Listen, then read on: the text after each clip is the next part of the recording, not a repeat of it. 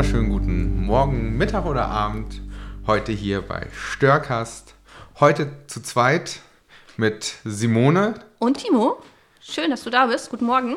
Stefan ist leider verhindert, aber wir werden öfters es haben, dass immer nur zwei und nicht immer alle drei eine Folge aufnehmen. Genau, die Beschwerden dürft ihr dann jeweils an die Person schreiben, die nicht anwesend war. Die trägt dann ähm, das Lob an uns und die Kritik dann an den Dritten, der nicht da ist.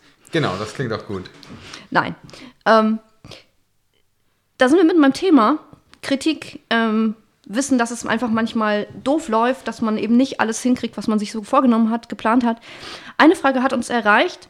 Was ist eigentlich, wenn ich mal echt nicht auf Gott hören will?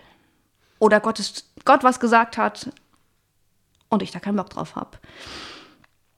Hm, ich glaube, das sind für mich vor allem zwei Fragen. Es hat erstmal damit ganz stark was damit zu tun, von wegen, gibt es den Gottes Masterplan für mein Leben? Und muss ich dem so folgen, wie Gott es gedacht hat? Und wenn ich dem nicht folge, was passiert dann? Und existiert überhaupt ein Masterplan für mein Leben? Und wenn ich meinen verfehle, zerstöre ich dann die Pläne der anderen auch, weil das System nicht mehr aufgeht? Ja, lass uns mit der Frage anfangen und auf die zweite bin ich dann für später ganz gespannt. Masterplan würde ja voraussetzen, es gibt irgendwie eine innere, ja, ein Fahrplan, eine innere Karte, die Gott hat über mich oder über dich. Und da ist ganz genau abgezeichnet, wann ich den Schulabschluss mache, wann ich mich einschreibe an der Uni, wann ich wen treffe, ähm, den Mann, die Frau fürs Leben, ähm, ob ich die Chance ergreife, ob ich es in den Sand setze oder nicht. Und am Ende des Tages habe ich dann eine Quote von Übereinstimmungen oder Fails. Und das finde ich ganz gefährlich, weil ich glaube nicht, dass Gott für mich einen Plan hat. Das ist so ein bisschen wie dieses Bild, auf jeden Topf passt ein spezieller Deckel. Ähm, wenn dann der eine Deckel auf dem falschen Topf sitzt, ist ja für alle anderen das quasi zerstört. Die ganze ähm, Küche ist in Unordnung, aber ich sehe, ich das hasse. Alles ist in Chaos und das würde ja erst bedeuten, wenn dann wieder alles umgekehrt ist, ähm, dass dann es weitergehen kann. So erlebe ich Gott weder in der Bibel noch in meinem Leben, sondern ich erlebe Gott, dass er ein mitgehender Gott ist, ein Gott, der sich auf den Weg macht, die Wege mit mir zu gehen. Er ist es, der bei mir ist und die Wege, die ich gehe, segnet. Also mir fällt sofort das Volk Israel ein. Also es war in Ägypten in der Zeit der Gefangenschaft, musste hart schuften, als Sklaven war unterdrückt. Gott hat durch Mose eine Befreiungssituation geschenkt. Sie sind rausgezogen und Gott hatte eine Idee. Ich nenne das jetzt mal Idee und nicht Plan, nämlich, dass er ihnen ein Land schenkt, in das sie zurückkehren, was eigentlich vor Zeiten, Generationen vorher schon ihnen versprochen war. Und ja, und das Volk Israel und auch Mose hat Mist gebaut. Sie haben immer wieder Dinge von Gott gefordert, ähm, die Gott anders gesehen hat. Sie haben Dinge nicht getan, die Gott wollte und haben Dinge getan, die Gott nicht wollte. Die Idee, die Gott hatte, sie zurückzubringen ins verheißene Land, die ist dadurch nicht kleiner geworden, sondern ich glaube, Gottes Wunsch, ihnen genau dieses Land zu schenken, ist immer größer geworden. Aber sie mussten Umwege gehen. Es wird beschrieben 40 Jahre Wüste. Die große Frage ist, war das eine Strafe, weil sie nicht hören wollten und dann war das so eine Läuterung, erst die nächste Generation durfte rein? Oder war es der Weg, den es gebraucht hat, damit wirklich Herzen verändert waren, Gottes Plan in seiner Gänze zu sehen? Und ich glaube, das Wesentliche ist, ähm, Gott war trotz all dem seinem Versprechen treu geblieben. Also wenn ich an Gottes Stelle gewesen wäre und denke so, wie krass, ich habe die gerade befreit und habe ganz viel für die getan und jetzt bauen die sich Götzen. Ich glaube, ich wäre eher schneller dabei gewesen zu sagen, wisst ihr was, dann kehrt doch um, ihr könnt mich mal, ich habe jetzt alles gerade getan und Gott bleibt beim Volk und geht mit in all den schweren Zeiten, in all den guten Zeiten. Er schenkt Manna, er schenkt Segen und er ist ein geduldiger Gott, der auch manchmal dann natürlich ähm, deutlich macht, dass das so nicht in Ordnung ist, aber trotzdem lässt er das Volk nicht alleine. Ich finde das so faszinierend an dem Gott der Bibel, der auch mein Gott ist, dass er so unglaublich geduldig ist und dass er sich immer wieder in Erinnerung ruft und dass das Versprechen nicht kleiner wird. Also wenn ich überlege, was könnte Gottes Plan für mein Leben sein, dann ist es für mich nicht eine Aufgabenliste, die ich abarbeite und wo ich am Ende meines Lebens sage, okay, 80 Prozent check, sondern wo ich weiß, er hat ein Versprechen, er hat vielleicht einen Satz über mein und über dein Leben gesprochen Und dem ist er treu. Und ich glaube, der größte, der allergrößte Satz über allem ist, du bist mein geliebtes Kind. Das, was uns in der Taufe auch zugesprochen wird. Was Jesus auch in der Taufe zugesprochen wurde. Und der Plan Gottes ist Gemeinschaft mit mir zu haben und die Welt zum Guten zu verändern und wiederherzustellen. Also uns ins gelobte Land zu führen, so wie Israel sozusagen. Und daran bleibt er treu. Und wenn ich zwischendurch meine eigenen Wege gehe, dann ändert das seine Idee von einem Leben in Befreiung und in Gemeinschaft und ja, überhaupt nicht. Mhm. Und ich glaube, eines, was wir oft auch bei uns in Gemeinde haben, ist so dieser innerliche Antrieb, jetzt alles für Gott zu machen und mhm. ähm, für dem Gott zu, zu leben, ja. dem zu entsprechen. Und dabei ist es ähm, Gott gar nicht so wichtig, dass wir Dinge für ihn machen, sondern dass wir mit ihm leben unser Auftrag ist jetzt nicht, ähm, kann, unser Auftrag kann sein, irgendwas specialmäßig zu gründen, zu leiten, zu tun. Aber ich glaube, in erster Linie ist dieses Kindschaft, dieses Sein. Ähm, ich bin, also Gott sagt über sich, ich bin der ich bin und ich werde sein, der ich sein werde.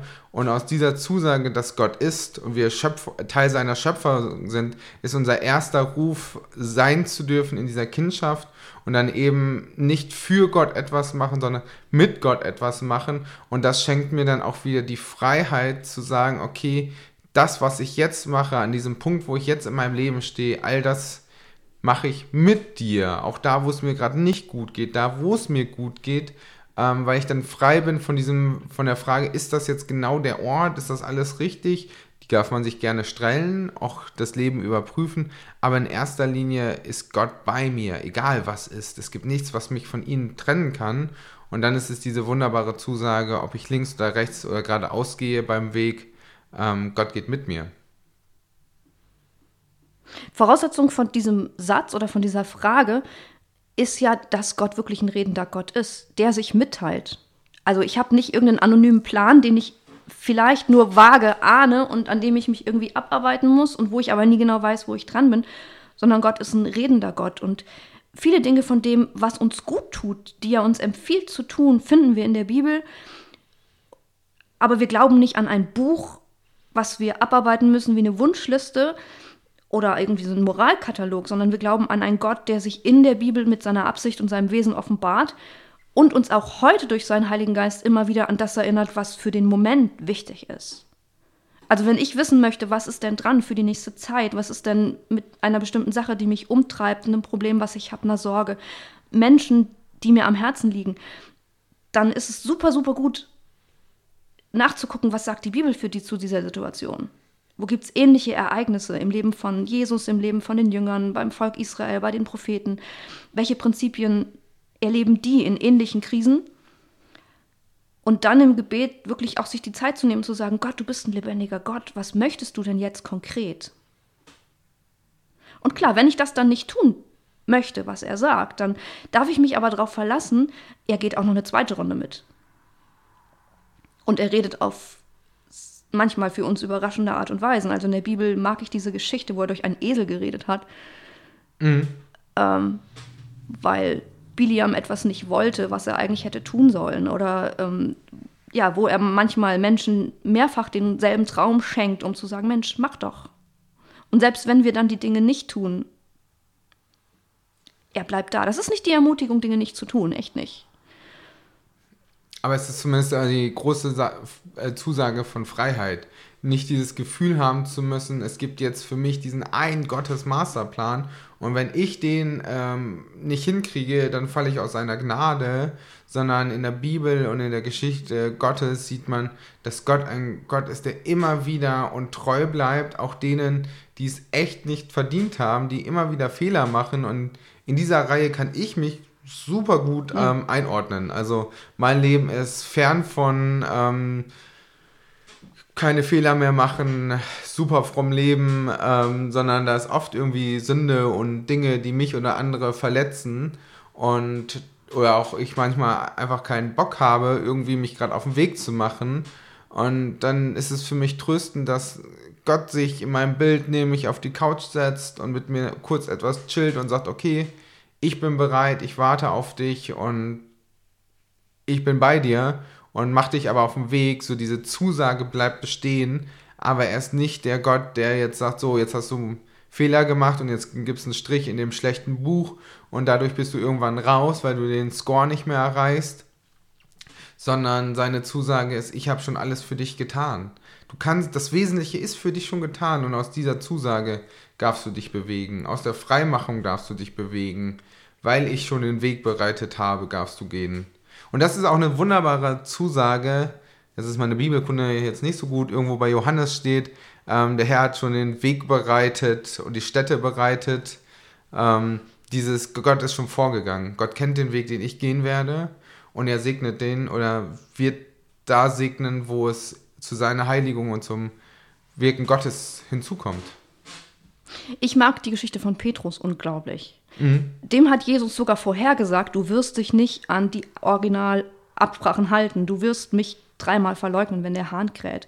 Und gleichzeitig finde ich in, der, in den Erzählungen, in den Evangelien nicht, dass äh, Petrus dann da gesessen hat und auf den Moment gewartet hat, weil er wusste, dass das jetzt passieren wird, wird er in der entsprechenden Stelle hoffentlich sagen, ich kenne Jesus nicht wie ein Schauspieler in einem Theaterskript. Er hat es erst im Nachhinein gemerkt. Da hat der Hahn gekräht und dann fiel ihm auf, oh Mann, an der Stelle habe ich echt versagt. Und da ist die Geschichte nicht zu Ende. Als Jesus ihm später begegnet am See Genezareth und Petrus wird sich furchtbar furchtbar gefühlt haben. Ich meine, wie begegnest du jemandem, den du eigentlich ähm, verraten hast ähm, und damit dem Tod ausgeliefert hast? Wie, ne, wie begegnet man so jemandem? Und dann sagt Jesus, liebst du mich? Und das ist für mich die alles entscheidende Frage im Umgang mit Dingen, die Gott von mir möchte. Im Umgang mit Alltagsfragen, in Dingen, die auch nicht explizit gesagt sind, aber wo einfach der gesunde Menschenverstand in mir sagt, es wäre gut, so zu leben. Und genau da sind wir ja bei den Punkten, wenn es dann um unseren Plan und unsere Wege geht, ähm, ist nicht die Frage links, rechts, sondern bin ich bereit, mit Gott zu gehen? Und meine Liebe hat für die Liebe zu Gott hat für mich vor allem was damit zu tun mit, ist die Beziehung zu Gott gerade in Ordnung? Und bevor ich mich auf den Weg mache, links, rechts gerade auszuwandern, sollte ich gucken, ob mein ähm, Wanderequipment der Liebe Gottes gerade heile ist, ob ich fit bin oder ob ich erstmal mich ähm, genesen muss, um dann weitere Wege zu gehen. Ich glaube, das ist vielleicht genau diese Frage von, ähm, bin ich wanderbereit, indem meine Ausrüstung, die Liebe zu Gott ähm, gerade funktioniert oder eher nicht. Und dann nochmal zu sagen, okay, ich konzentriere mich erstmal darauf und gehe dann weiter. Und dann ist alles andere möglich. Ich würde es noch ein bisschen anders formulieren, weil für mich ist Liebe nicht die Ausrüstung, sondern für mich ist, ist Gott in dem Moment das Gegenüber, mit dem ich wandere. Und ich erlebe das, wenn ich zum Beispiel mit den Fadis unterwegs bin, irgendwie Sommerlager oder so, wenn man dann irgendwie losgeht und man ist länger als eine halbe Stunde unterwegs, man kommt ja miteinander ins Gespräch. Und man redet über Dinge, die anstehen. Und dann ist die Wanderung, dann geht es eben nicht nur darum, gemeinsam irgendwo anzukommen und sein Lager aufzuschlagen und sich dann Süppchen zu kochen, sondern es, der Weg ist in dem Moment das gemeinsame Klären. Und manchmal ist das das Highlight, zu wissen, nach dieser gemeinsamen Wanderung ist eine Freundschaft intensiviert, sind Sachen aus dem Weg geräumt, man kann als Sippe oder als Meute wieder miteinander klarkommen. Und ähm, ich glaube, das macht Gott, wenn wir mit ihm unterwegs sind. Mhm. Da kann ich dir vollkommen recht geben. Das ist, glaube ich, genau dieses super Bild Gottes Plan für mein Leben ist nicht, dass ich einen gewissen Weg gegangen bin, sondern Gottes Plan für mein Leben ist, dass ich mit ihm die Wege des Lebens gegangen bin. Und dann kann alles daraus entstehen. Ja, mit dem Diskutieren, ihm auch Fragen an den Kopf schmeißen, auch sagen, Mensch, da bin ich mit deinen Ideen über mein Leben nicht zufrieden, da bin ich auch enttäuscht von Gott, da habe ich gerade Schwierigkeiten zu verstehen, warum das so oder so in der Bibel steht, da bin ich von Menschen, die sich Christen nennen, enttäuscht ehrlich zu sein, so wie Freunde das auf einer Wandertour eben sind, wenn sie dann wirklich Deep Talk machen und nicht nur darüber reden, ähm, was in der Feschbar-Box fürs Lunch ist und wann sie die Würstchen grillen, die sie dabei haben. Ähm, genau, genau, Jesus ist ein, äh, Gott ist ein guter Mitwanderer, denn er lacht mit dir, er weint mit dir und er kennt dich. Und ihm ist nichts verborgen und wir können einfach ehrlich sein und ihm alles sagen, weil er schon alles weiß, aber dich und mich nicht drängt, ähm, alles hinzulegen, bevor wir nicht bereit sind. Aber seine Zusage ist es. Und ich glaube, wenn ich eine lange Wanderung machen möchte im Leben, dann auf jeden Fall mit einem Freund, der mich kennt. Gute Idee. Das Wetter ist gut. Ähm, meine Challenge für dich, für euch heute, Sucht euch eine Spaziergehstrecke, die mindestens eine halbe Stunde ist, vielleicht eine Stunde. Und geh den Weg mal ganz bewusst mit Jesus und überleg dir, wenn du mit ihm jetzt gehst, was willst du mit ihm reden? Mach das einfach und guck auch mal, wie langsam geht er eigentlich. Also die ersten Kilometer im Wald bin ich auch immer ziemlich unter Strom und geht ziemlich schnell. Welche Schritte geht Jesus? Welchem Rhythmus geht er? Was guckt er sich an im Wald? Ähm, rede mit ihm darüber, wenn er dich anguckt, wenn ihr gemeinsam durch, ja, durch deine Stadt, durch deinen Wald, durch, über die Wiesen und Wälder zieht. Mach einen Spaziergang. Und ähm, versuch das mal ganz konkret auszuprobieren. Wie ist das, mit Jesus im Gespräch unterwegs zu sein? So als kleine Übung für die große Lebenswanderung. In diesem Sinne. Noch einen schönen Tag. Genau. Genießt das Wetter. Genau. Und jetzt gehen wir offline. Und du hoffentlich auch. Auf Wiederhören. Bis dann. Ciao.